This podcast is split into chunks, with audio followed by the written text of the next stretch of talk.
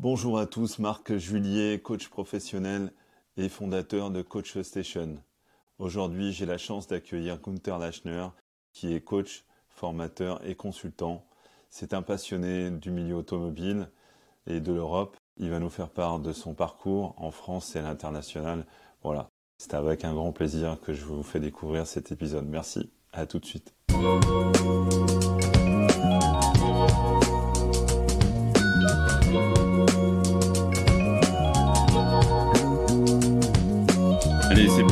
Gunther, on y va. Comment ça va, Gunther bah, Ça va bien. Ça me fait super plaisir que tu sois là. Pour la petite histoire, on a, on a fait la même formation en même temps. On s'était jamais vu en vrai, parce qu'on a fait notre formation durant le, confinement. Et du coup, bah, la seule possibilité qu'on avait, c'était de suivre les cours en visio. On a, on a créé un petit groupe avec qui on essaye de rester en contact. On les salue tout notre, euh, notre, petit groupe de chez MHD. Ça me fait donc super plaisir euh, que tu sois là. On s'est vu en vrai il n'y a pas très longtemps euh, sur La Rochelle. Et aujourd'hui, bah, je, suis ravi pour plein de raisons de t'avoir, notamment effectivement parce qu'on est amis, mais aussi parce que tu as une vision, tu vas nous la partager, du coaching, de l'Europe et, la façon dont, tu vois les choses aujourd'hui pour collaborer de plein de manières. Je précise que tu es, tu es né et tu as grandi en Autriche, tu as une formation d'ingénieur. Tu es, tu es venu en France, euh, tu vas nous expliquer dans, dans, dans quel contexte. Et puis, actuellement, tu vis à Toulouse. Et donc, tu vas nous expliquer un petit peu tout ce, tout ce parcours qui t'a amené euh, à devenir coach. Tu es aussi consultant et formateur. Bah, merci Marc déjà de m'accueillir. Moi aussi, ça me fait vraiment très plaisir. Plus encore que maintenant depuis qu'on s'est rencontrés en personne aussi. Cependant, la formation euh, à distance, à cause du Covid, on était contraint à ça, était bien plus efficace et bien plus fort pour moi que ce que j'aurais jamais cru. N'empêche, euh, c'est vrai que quand on se voit en personne, c'est encore mieux, ça c'est clair. Donc euh, oui, donc euh, je suis autrichien. Ceci explique mon petit accent, n'est-ce pas? L'accent toulousain, il, essaie de passer par-dessus, mais c'est pas encore fait. Donc euh, tu as bien résumé que j'ai fait ma vie jusqu'à l'âge de 25 ans en Autriche, mais aussi déjà pas mal de voyages à l'époque euh, qui m'ont rendu curieux à ce qui se passe euh, au-delà de notre petit pays. Et quand j'avais fini mes études, euh, bah, j'ai trouvé une occasion, j'ai décroché un contrat de chercheur dans un programme scientifique austro-français. Et je me suis retrouvé à Paris pour travailler à l'Institut français du pétrole. Et donc, c'était prévu pour un an. Et le un an est devenu 27. moins trois parce que entre temps j'ai passé trois ans en Scandinavie. Et, euh, et, donc euh, la vie à Paris au, début ça m'a beaucoup plu. Ensuite euh, j'ai rencontré ma chérie, ça m'a toujours plu. Ensuite on a eu notre fille et je commençais à sentir que Paris c'est bien, mais pour y vivre avec une famille c'est pas ma conception de vie que j'avais, sachant que je viens d'une petite ville avec plein de nature et de montagnes autour en Autriche. Et, j'avais pas envie de me retrouver coincé en quelque sorte dans la région parisienne. Et donc, euh, à l'époque, j'avais l'opportunité pour euh, mon employeur qui était Renault euh, de partir en Suède pour être expatrié en travaillant chez Volvo à Göteborg. Et donc, on est partis tous les trois avec ma petite fille qui avait deux, deux mois à l'époque. On a passé trois ans, comme dirait ma, ma femme, trois hivers en Suède. Notre fils est né là-haut. Euh, et, donc, bon, c'était trois années euh, dont on a plein de bons souvenirs et nostalgie. Euh, on a toujours des amis là-haut, donc on, y retourne régulièrement. On reçoit des amis de Göteborg ici dans le sud-ouest. Après les trois hivers, j'aurais dû retourner travailler chez Renault en région parisienne et je voulais pas ça. Et ma femme parisienne accrochée, il a quand même aussi compris qu'effectivement, c'est peut-être pas mal d'être un peu plus à la campagne. Et donc, je me suis, euh, j'ai postulé spontanément chez, à l'époque, Siemens euh, Automotive euh, à Toulouse. Donc j'ai commencé à travailler en 95 euh, ici à Toulouse et maintenant c'est l'endroit où j'ai passé la période la plus longue de ma vie dans le sud-ouest de la France et j'adore cette région. Professionnellement, donc j'ai évolué toujours dans les autos, dans les voitures, c'est une de mes passions. Euh, et aussi euh, maintenant avec le défi de la transition écologique qui me tient énormément à cœur. Donc j'ai eu l'occasion d'abord en tant que membre d'un constructeur automobile de contribuer à l'amélioration des, voitures, mais ensuite en tant que fournisseur chez Siemens qui est devenu Siemens BDO, ensuite Continental, ensuite Vitesco Technologies. Euh, à, Toulouse, euh, mais toujours avec beaucoup de voyages et beaucoup d'interactions avec euh, des équipes internationales. Et je ne sais pas trop pourquoi, en fait j'ai une petite idée, mais je me suis toujours retrouvé avec des équipes, avec des configurations compliquées, complexes dans des différents pays, avec des clients qui étaient loin de la France, à trouver pas seulement à ce que les gens se tolèrent entre eux, et je prends le classique euh, de l'amitié et de la relation euh, franco-allemande. On se respecte, euh, on trouve des choses que l'un il peut bien faire et que on pense mieux faire soi-même sur d'autres aspects, mais de passer au-delà de se tolérer et de faire en sorte que ça marche d'une certaine façon et puis c'est tout. Et passer le cap à ce que ça devienne une euh, relation de respect et aussi d'amitié. Une, vraie euh, collaboration. est devenue ma vie. Hmm.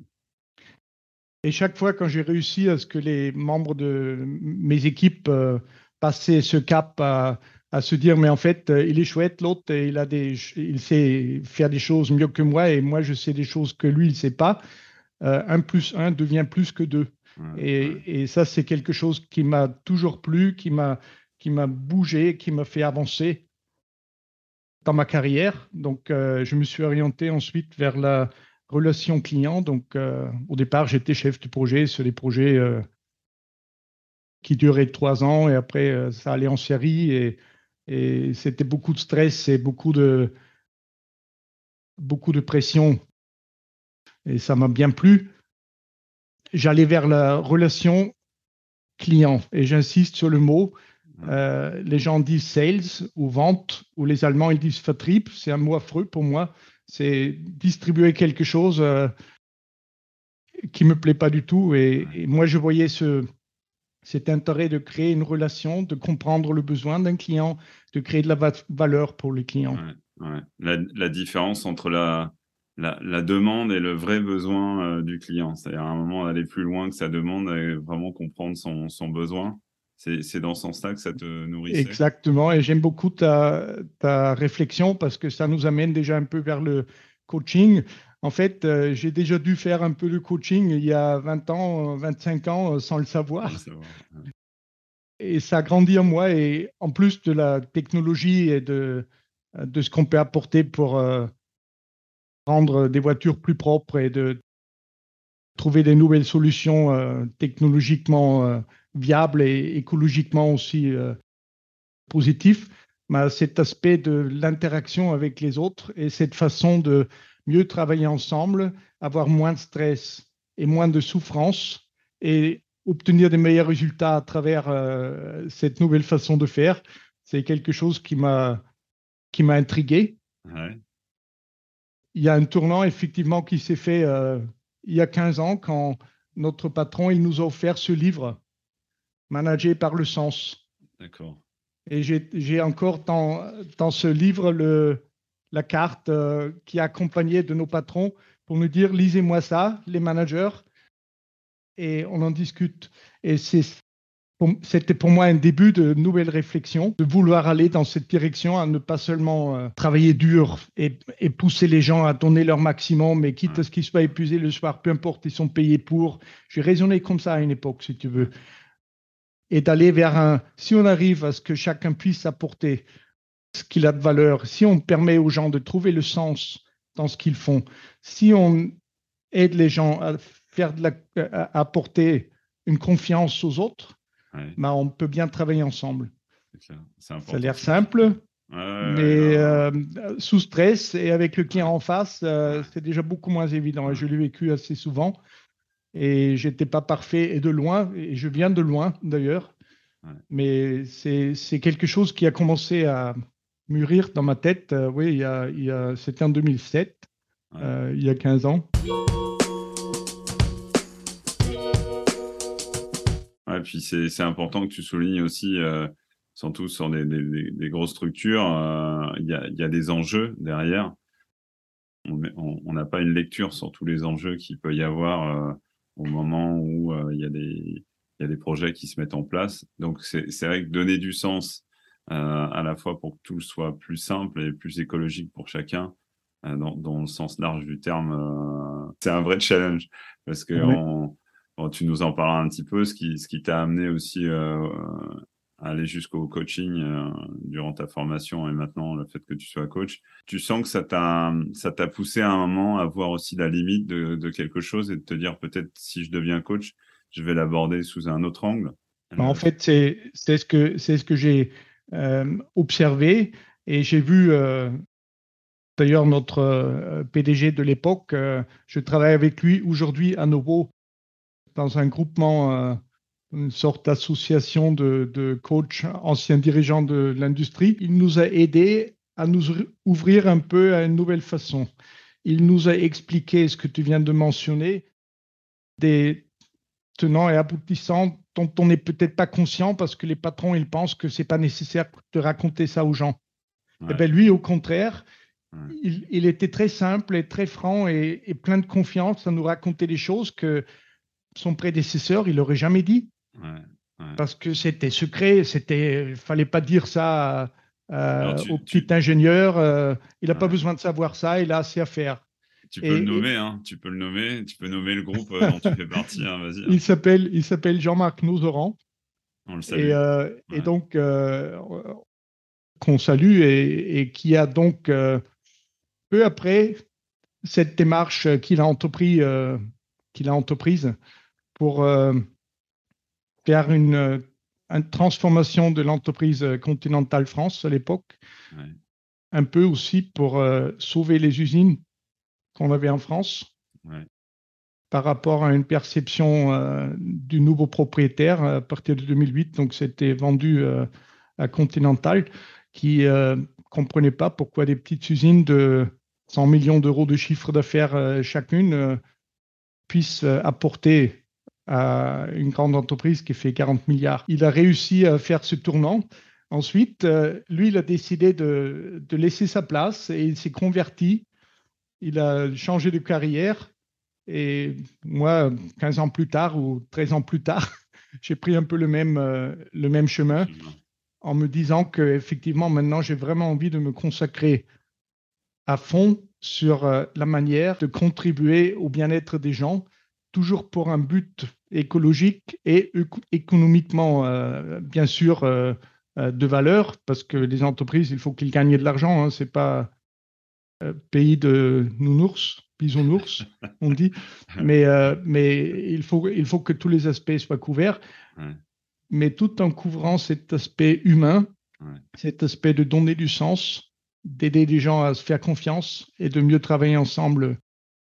c'est quelque chose que, j'ai envie aujourd'hui de développer encore et encore. Et, pour moi, la, formation de coaching, euh, ça m'a donné des outils en fait. Euh, et j'ai découvert plein de choses que, oui, comme je disais tout à l'heure, je faisais déjà un peu dans le passé sans le savoir et certainement en faisant plein d'erreurs. Aujourd'hui, je me sens beaucoup plus armé et j'apprends encore et encore. Euh, je suis en train de faire une formation, un protocole de, coaching qui s'appelle PCM. Communication Model, qui a été développé dans les années 70 euh, avec et pour la NASA, pour euh, faire en sorte que les astronautes, euh, quand ils volent sur la Lune, sous pression, sous stress, ils ne se tapent pas dessus quand il y a des crises. C'est vrai que. Peut-être un peu simplifié. mais... c'est vrai que le contexte, c'est difficile de dire bon, bah, si c'est comme ça, je rentre. donc, vaut mieux l'anticiper effectivement avant. Exactement. Ah, mais c'est intéressant. Cette, euh, on mettra le lien si tu veux aussi euh, par rapport à, à, cette formation. Ça peut, ça peut intéresser d'autres personnes. Et, du coup, comment toi, tu as envie d'apporter, j'allais dire, ta, ta pierre à l'édifice?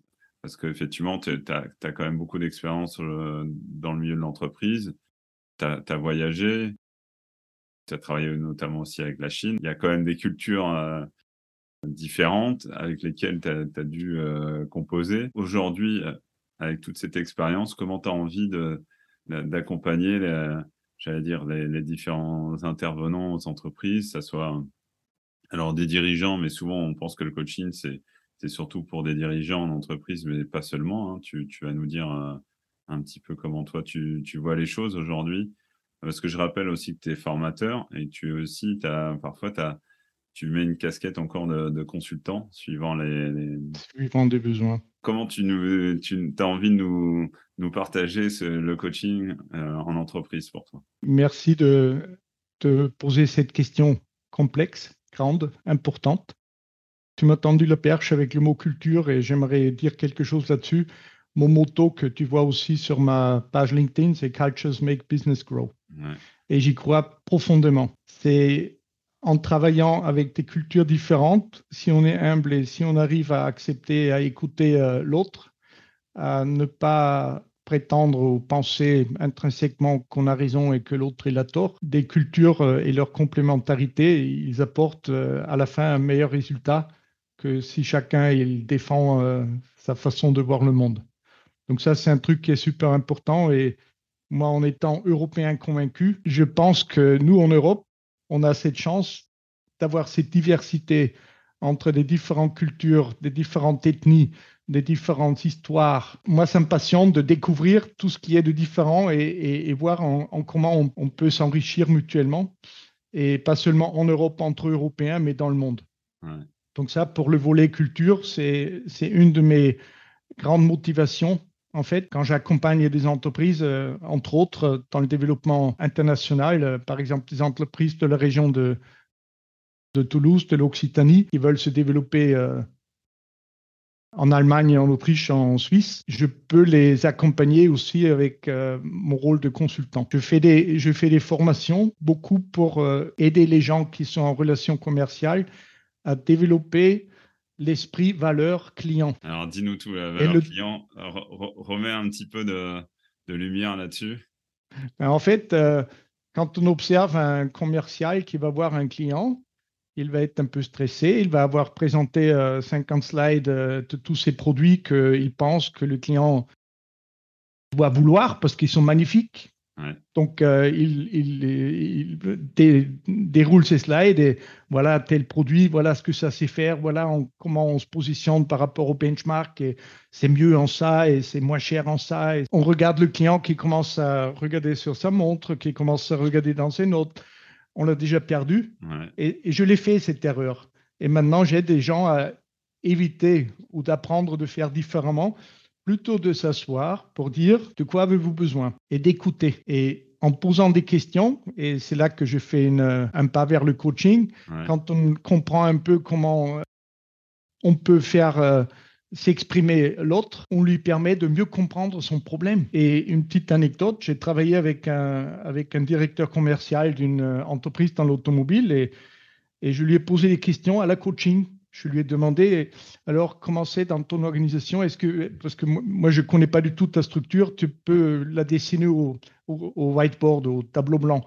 Il commençait à écrire, ta, ta, ta, ta, et un tel, un tel, il est chez le client, donc c'est mon resident engineer, il est important, mais en fait, il n'est pas dans mon organisation, merde, il dépend de l'autre, et, je ne m'entends pas avec l'autre. Et, et, je lui ai dit, mais comment tu fais euh, quand tu veux euh, faire passer un message?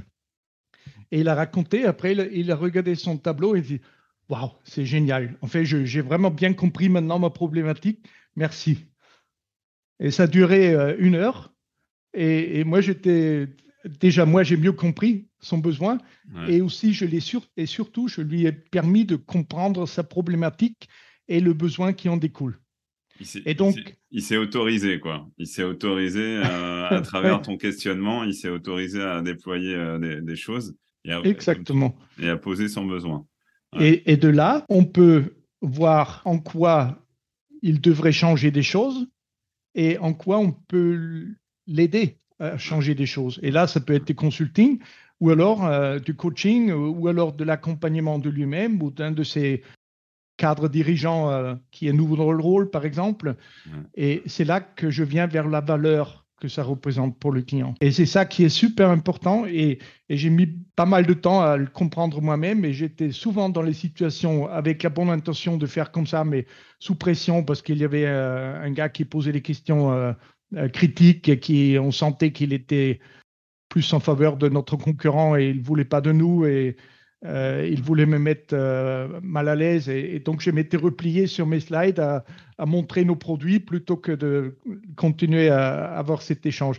Donc c'est quelque chose qui s'entraîne, qui s'apprend, qui se pratique. Et moi, ça me parle du cœur parce que depuis que je le fais, bah, je vis mieux et je sens que les gens vivent mieux et le résultat est meilleur. Donc on revient toujours à la, entre la, demande et le, le, vrai besoin. Euh, Exactement. de, de, l'entreprise, hein, que ce soit la personne morale ou la personne physique, euh, mais c'est effectivement, on est toujours là. Et c'est vrai qu'à travers le questionnement, c'est le principe même euh, du coaching pour ceux qui découvrent un peu ce métier à travers Coach Station. C'est vrai que c'est aussi pour ça qu'on on prend le temps parfois de poser certaines choses. Parfois, on me dit, ouais, mais euh, bon, le coaching, euh, aujourd'hui, on l'entend un peu à toutes les sauces. Euh, je sais qu'on a une discussion en off un petit peu avec ta femme Christine, notamment à un moment on a pris le temps d'une pause thé. Et, et, ça a été intéressant un peu d'échanger justement, encore une fois, avec des personnes qui n'ont pas eu l'occasion d'approcher ce, ce, métier, que ce soit au sein de leur entreprise ou, ou par rapport à un coaching euh, individuel. on l'associe à beaucoup de choses, le coaching professionnel. Toi, tu as, ressenti euh, ça de, depuis ta formation?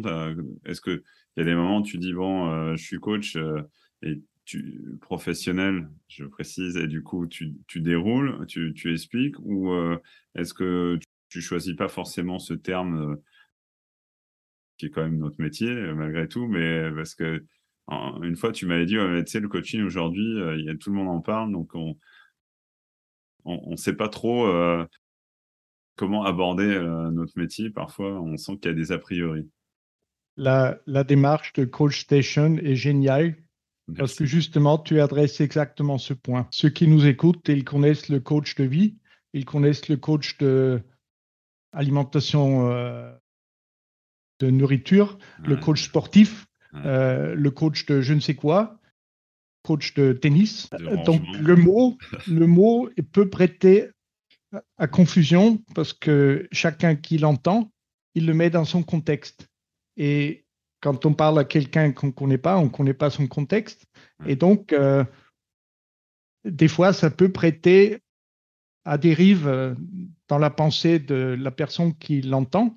Et c'est pour cela que c'est si important et on peut expliquer qu'un coach, c'est quelqu'un qui est facilitateur, qui est accompagnant, qui euh, peut permettre à la personne euh, de trouver ce qui est vraiment important pour elle. Et euh, par moment, si la personne le demande, on peut aussi, en fonction de sa compétence, donner du conseil. Mais il faut distinguer. Donc ça, c'est une première chose qu'on a appris dans la formation. Hein, c'est c'est pas en étant coach qu'on doit dire à la personne ce qu'elle doit faire.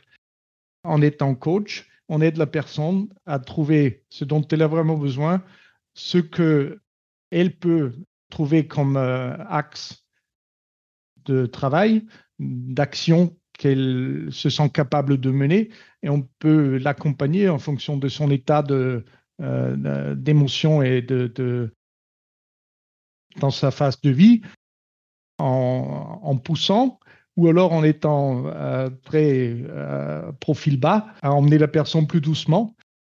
Ça dépend de la situation et, justement, ça, c'est super riche et on l'a appris en théorie et on le pratique euh, et on s'améliore tous les jours. Et quand on discute avec toi et avec les autres coachs et aussi avec mes collègues de Teampact, à chaque fois, c'est riche. Pour moi, c'est vraiment le, cet aspect d'aider à la personne moi, j'ai pas, pas eu ça quand j'étais dans, dans ma carrière.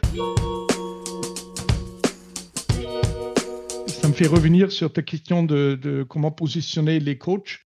Il y a pas mal d'entreprises il y a quelques années et peut-être encore aujourd'hui pensent que un coach, bah, c'est pour quelqu'un qui est en difficulté. Un ingénieur qui euh, prend une responsabilité euh, euh, disciplinaire d'une équipe, qui est expert, mais qui ne sait pas du tout animer des gens. On laisse nager et s'il commence à couler avant qu'il se noie, on lui met un coach. Pour moi, c'est une façon, mais ce n'est pas la meilleure. Beaucoup plus important, c'est de vraiment donner aux gens qui ont du potentiel, des gens qui sont très forts, dans leur euh, rôle aussi cette possibilité d'avoir des coachs. D'être plutôt dans la prévention que euh, ne pas attendre euh, qu'il y, ait quelque chose de, critique, j'allais dire, dans la situation pour se faire coacher. quoi. d'une part ça, d'une part dans la prévention, mais d'autre part aussi pour des gens qui sont déjà à un niveau élevé de compétences, de capacités, qui ont déjà plein de choses de bon. Eux aussi pour les mener plus loin, de plus en plus, ils ont des coachs. Les meilleurs sportifs, les meilleurs chefs d'entreprise, ils ont tous des coachs. Ils ne le diront pas, mais ils les ont. Ouais, ouais puis au contraire, aujourd'hui, enfin, moi, je me fais coacher sur, euh, pour euh, Coach Station. C'est un bon exemple. Ouais, bah, parce qu'à un moment, on a besoin aussi d'avoir. Euh, de partager certaines choses. Il y a aussi nos propres modes de fonctionnement. Et puis, c'est important aussi de dire que un, coach, il est neutre euh, dans le sens où euh, il y a une confidentialité. Ce qu'on peut lui partager, ça ne sort pas de, l'échange entre la personne qui a coaché et le coach ou la coach. Euh, donc ça, c'est important de le préciser. Donc ça permet aussi quand même d'avoir un espace à l'intérieur duquel on va, on va aller poser des besoins, comme tu disais, et qu'on va aller chercher justement peut-être des, des ressources. Et c'est là la magie, je trouve, du, coaching. on, pense justement que la personne, elle-même, elle ne pense pas toujours avoir les ressources. Et finalement, à travers les, différentes séances, euh, elle, trouve des, solutions pour elle-même. Et c'est vrai que les solutions pour elle ne seraient pas forcément les solutions pour une autre personne. Et ça nous amène euh, justement à toute cette prise de conscience, cette magie, j'allais dire presque, où la personne reprend le pouvoir de sa, de sa vie, euh, que ce soit pro ou perso. Et du coup, il y a une, confiance en elle aussi qui, euh, qui permet de grandir et, de, et, d'avancer euh, complètement différemment. Quoi. Et, ça, je pense que c'est une vraie opportunité. C'est pour ça que le coaching professionnel aujourd'hui a toute sa place. Enfin bon, c'est pas à toi que je veux dire ça, parce que je sais que tu es convaincu aussi, mais, mais et c'est intéressant de, que tu, toi, tu nous poses ton regard à travers les différentes cultures avec lesquelles tu as travaillé et de voir que, quelles que soient les cultures, ça, ça fonctionne très bien.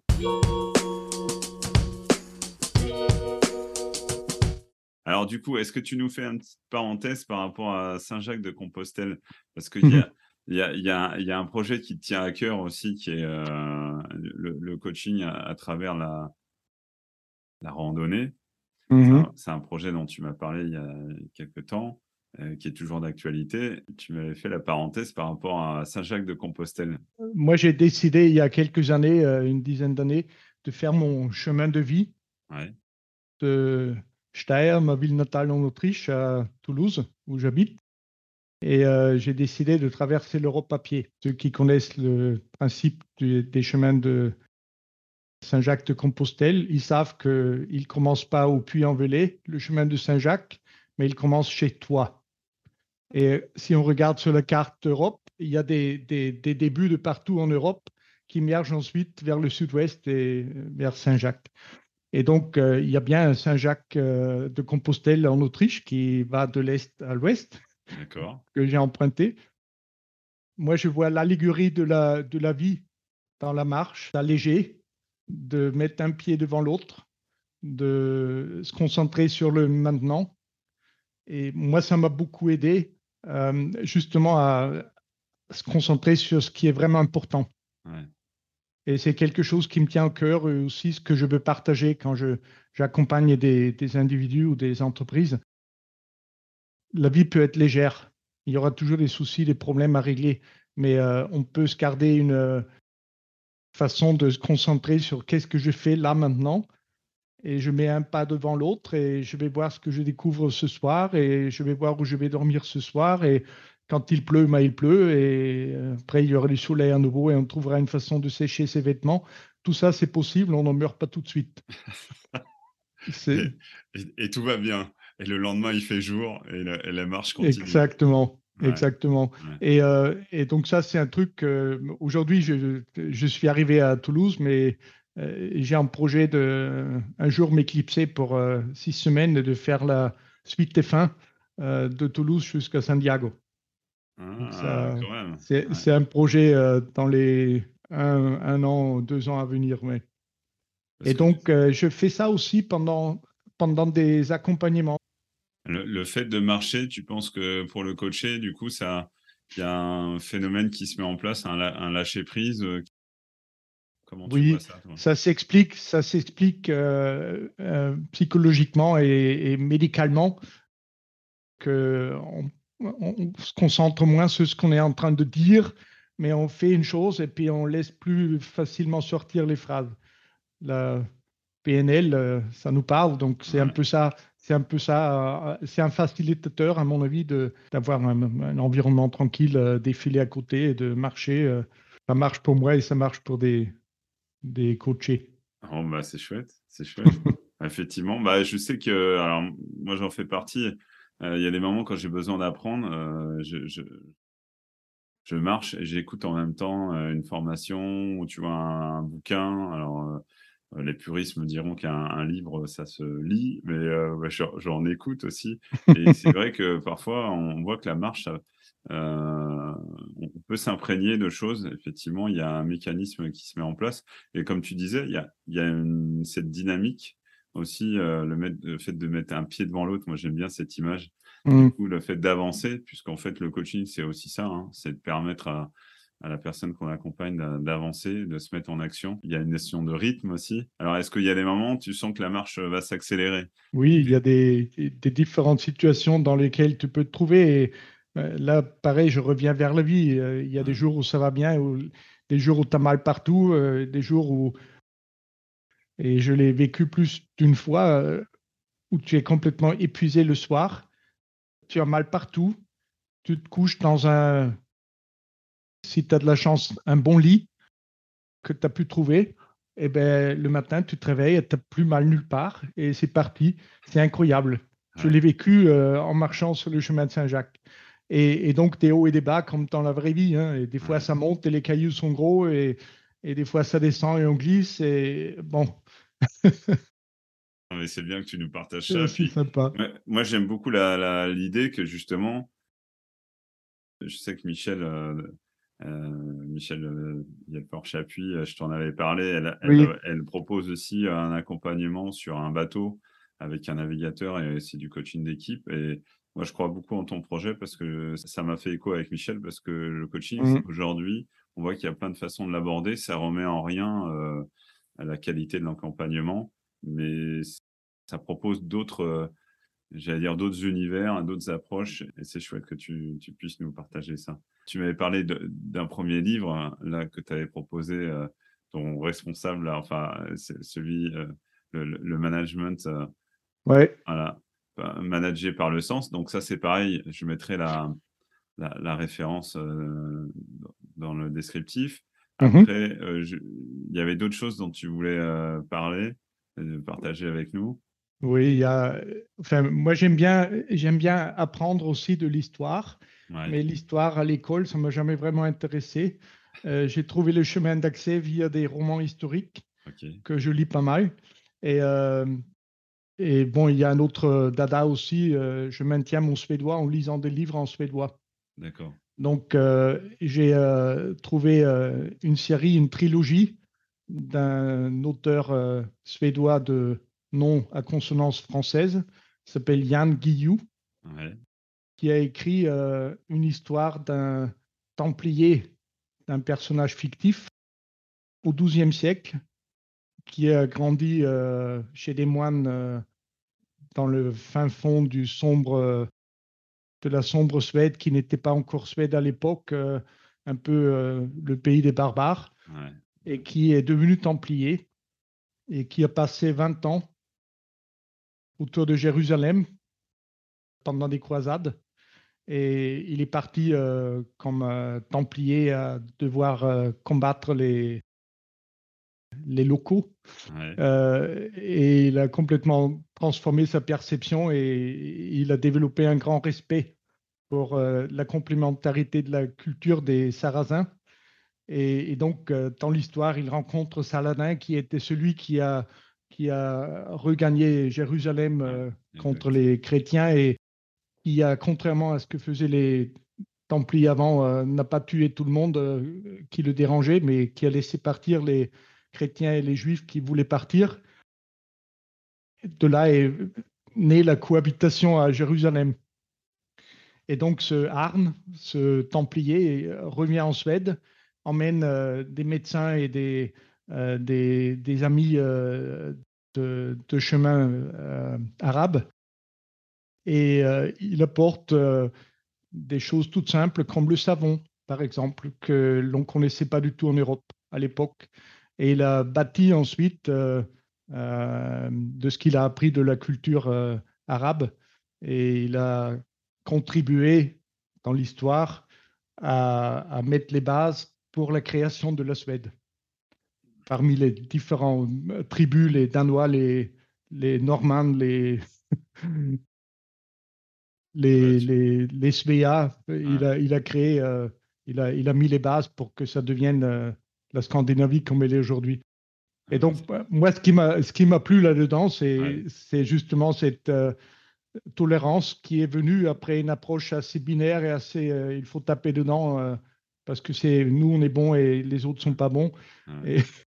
Et, et, donc voilà. On revient à ça, hein, toujours à l'idée qu'à partir du moment où on laisse un peu de place à, l'autre, ça vient aussi nous, nous enrichir et, ça permet aussi de, bah, de se réinventer. De, c'est bien là, cette histoire, euh, effectivement. Bah, enfin, il y a quand même des réalités. Hein. Tu parlais de Jérusalem, effectivement. Hein, euh, euh, c'est un fait. Ah oui, oui, ça s'inscrit dans ce qui s'est réellement passé, mais avec une, une personne fictive. Et donc, pour ceux qui sont intéressés, le premier livre, il s'appelle Le chemin de Jérusalem. Et il y a deux autres tomes, mais après, il y a un quatrième, mais il n'a pas été traduit en français, ah. qui était sur la formation de l'État de Suède après. Mais déjà, les trois, ils sont chouettes et on les trouve sur Internet. Bon bah super, je mettrai ça aussi. Tu me parlais en off d'un podcast, est-ce que tu vas en parler? Parce que c'était notamment par rapport à une personne euh, dont la démarche te parle beaucoup. Euh. Il s'appelle Mehdi Perada. Ouais, c'est un ancien. Comment? On le salue parce que c'est une, On le salue, oui. Ah, c'est un ancien, un ancien euh, banquier de chez Rothschild qui a voulu faire du concret et qui a travaillé, qui s'est mis à travailler dans l'industrie et qui a aujourd'hui une start-up qu'il est en train de faire grandir. Euh, il s'appelle Agronutris. Et ce qui est intéressant, c'est sa façon de gérer cette entreprise en responsabilité collaborative. Et donc ce podcast, il est un peu long, hein, c'est deux heures et quelques. Il faut faire une, une longue, euh, un long trajet en voiture pour euh, en étant La génération euh, de c'est toujours. Ou en train ou, ou, dans l'avion pour, pour l'écouter. Donc c'est très riche parce qu'il véhicule cette conviction qu'on peut faire confiance aux employés, qu'on peut éviter, dans son cas, et c'est aussi, j'ai des clients avec lesquels je travaille qui ont des startups qui grandissent. Et dans son cas, c'est ça, qui arrive à ne pas tomber dans le, dans le problème de maintenant on est grand, maintenant il faut un, un DRH, il faut un, DAF, il faut un, un, directeur engineering et on tombe dans les, dans, les, dans, les, problèmes des silos et, et, tout ce qui va avec. Mais euh, il est en train de mettre en place justement une façon de co-gérer à impliquer tous les employés, euh, y inclut à décider des augmentations, eux entre eux, euh, pour eux-mêmes. C'est assez surprenant et euh, c'est intéressant et c'est aussi quelque chose qui m'importe et que quand on peut accompagner des entreprises qui sont dans une situation similaire, ça me paraît très intéressant pour justement répondre à ce, ce besoin sociétal de la responsabilité que chaque entreprise a. Et je vais insister, euh, la RSE, la responsabilité sociétale de l'entreprise, ce n'est pas juste une case à cocher, comme euh, pense beaucoup, mais ça devient à la base élémentaire sans laquelle il n'y aura plus de business. C'est important que tu le soulignes. C'est vraiment aujourd'hui, c'est important de le poser ça. Oui, et, et, de travailler en tant que coach à aider des entreprises à se transformer en commençant par le comité de direction et ensuite à embarquer tous les salariés dans une nouvelle façon de justement définir et trouver leur sens dans le sens de l'entreprise, de la société, de leur vie, d'apprendre à pouvoir s'ouvrir aux autres et de se faire confiance pour ensuite euh, agir mieux ensemble. C'est très, très puissant et malheureusement, pas encore courant aujourd'hui dans toutes les entreprises.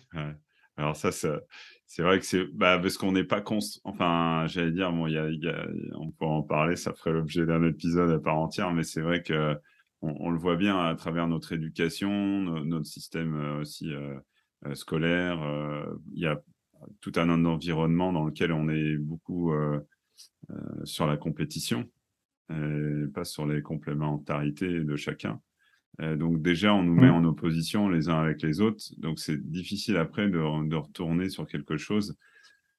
Là, on est, on est en train de parler de, système, hein, du coup, on le voit bien. Hein, et oui. Comment on remet en question un système euh, sans, sans, sans, sans, que ça impacte trop l'identité de chacun et euh, notamment aussi de l'entreprise. Mais en même temps, c'est vrai qu'il y a une nécessité aujourd'hui de construire les choses euh, différemment et on le, on le voit bien. Hein. Tu parlais de tes enfants, les miens, c'est pareil. Ils sont beaucoup plus sur une approche horizontale que, que verticale. Donc, de toute façon, j'allais dire par la force des choses, on va, on, on va y arriver. Euh, il y a une complémentarité à trouver et ça n'empêche pas, euh, euh, effectivement, pour certains d'avoir des responsabilités plus que d'autres, mais c'est la façon dont, cette interaction se, fait qui est intéressante. Et tu parlais de, justement depuis le début des valeurs et, du respect de chacun. Et c'est vrai qu'aujourd'hui, pour beaucoup, ça paraît un peu le monde des bisounours, mais on peut, enfin moi je le dis souvent à mes enfants, il y a des entreprises aujourd'hui qui fonctionnent très bien et mmh. qui sont tout à fait en respect euh, avec des valeurs qui ne sont pas juste du greenwashing, mais qui sont réellement des valeurs sur lesquelles euh, euh, tout le monde fonctionne et tout le monde s'y retrouve finalement. Exactement. Et j'aimerais ajouter que bon, la crise du Covid, qu'on a tous plus ou moins vécu, le chamboulement dans la façon de travailler ensemble avec le télétravail forcé, qui est devenu aujourd'hui une pratique assez courante parce que on a découvert que ça marche pas si mal que ça.